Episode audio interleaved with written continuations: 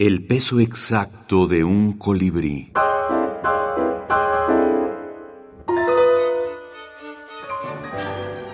Libros de la minificción.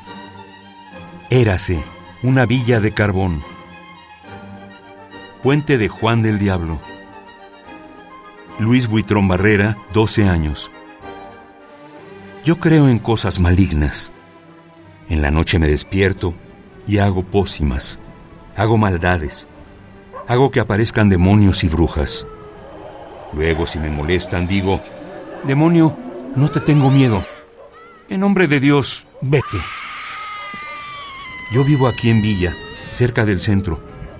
Al amanecer, escucho ruidos de chillidos y gente que se queja. Son los demonios.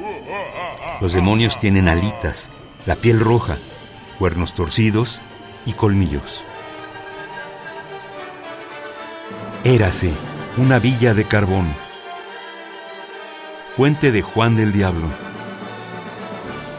Juan de Dios Maya Ávila, coordinador. Ediciones Periféricas, México, 2021. Eh, muchos de ellos nos llegaron eh, vía internet, por ejemplo, o directamente iban a las casas de la cultura a dejar su, su hojita escrita.